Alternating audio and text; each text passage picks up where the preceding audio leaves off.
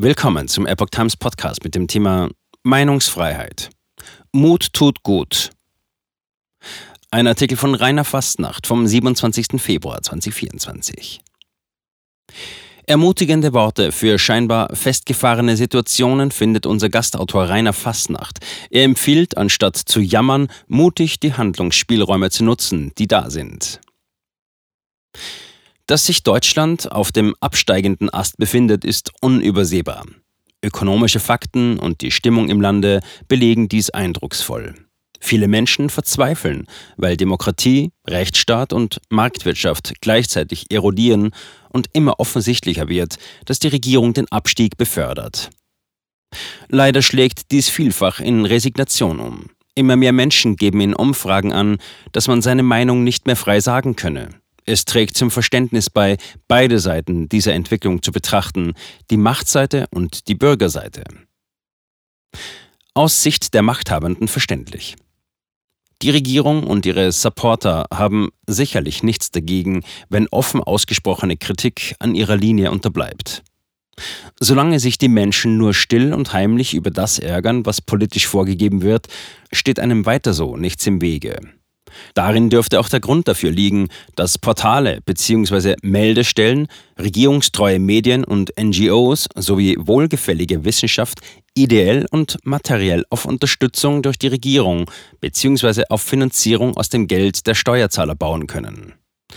Auch der Versuch der Ausgrenzung von Opposition im Parlament und der Einsatz von weisungsgebundenen Behörden zur Unterdrückung von Regierungskritik in der Öffentlichkeit ist vor dem geschilderten Hintergrund zu verstehen. Doch das ist nur die Perspektive der Machtseite.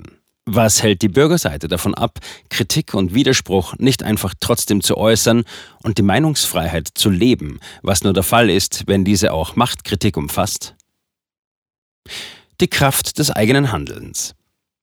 Ein Grund liegt in der menschlichen Natur. Wir sind soziale Wesen und daher in gewissem Maße harmoniebedürftig bzw. konfliktscheu, um Teil einer Gruppe zu bleiben. Wenn also der gewollte Eindruck entsteht, dass viele Menschen die Entwicklung gut finden, bewirkt dies eine gewisse Hemmung.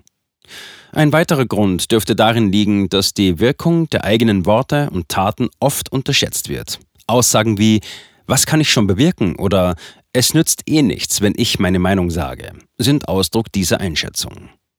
Tatsächlich ist das Gegenteil der Fall. Nichts trägt konkreter zu Veränderungen bei als die eigenen Handlungen. Und auch die Wirkung offen ausgesprochener Worte wird deutlich unterschätzt. Die folgenden beispielhaften Fälle aus dem persönlichen Umfeld, dem Markt und dem Bereich des Zwangs verdeutlichen dies. Wenn Sie eine Nachbarin, die unter Einsamkeit leidet, immer wieder besuchen, zum Kaffee einladen oder kleine Spaziergänge mit ihr zu unternehmen, ist sicher, dass dieses Tun ankommt und wirkt. Werden politische Maßnahmen gegen Einsamkeit angekündigt, ist nur sicher, dass dies viel Geld verschlingen wird. Ob es die vorgegebene Wirkung haben wird, ist fraglich. Wenn es Sie aufregt, dass eine Zeitung gendert oder jede Regierungskritik vermissen lässt, hilft es, das Abo zu kündigen und auch keine Einzelexemplare mehr zu kaufen. Gleiches gilt, wenn es Sie stört, wenn Firmen ihre Produkte mit woken Ideen bewerben. Beispielsweise hat der Deutsche Tagesspiegel aufgrund solcher Kundenreaktionen aufgehört zu gendern.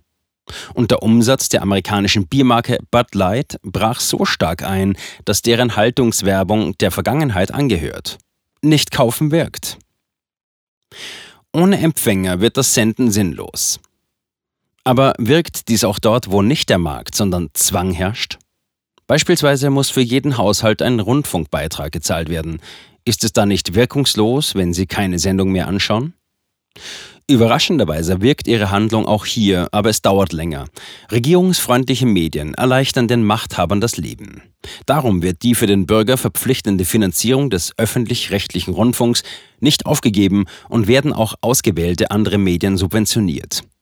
Doch wenn der Nutzen aus Sicht der Machthaber nicht mehr gegeben ist, weil immer mehr Menschen auf solche Medien verzichten, wird deren Aufrechterhaltung uninteressant. Wenn die gewollte Botschaft über diese Kanäle keine Empfänger mehr erreicht und sich die Bürger gleichzeitig laut und deutlich gegen die erzwungene Finanzierung aussprechen, besteht die Chance auf Veränderung. Ehrlichkeit ist Trumpf. Warum ärgern über die Illusionswelt fortschrittlicher Medien?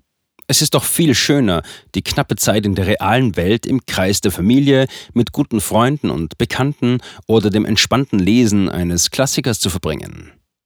Das letzte Beispiel zeigt, dass neben den Taten, wobei auch das etwas nicht tun eine Handlung ist, auch die Worte wirken.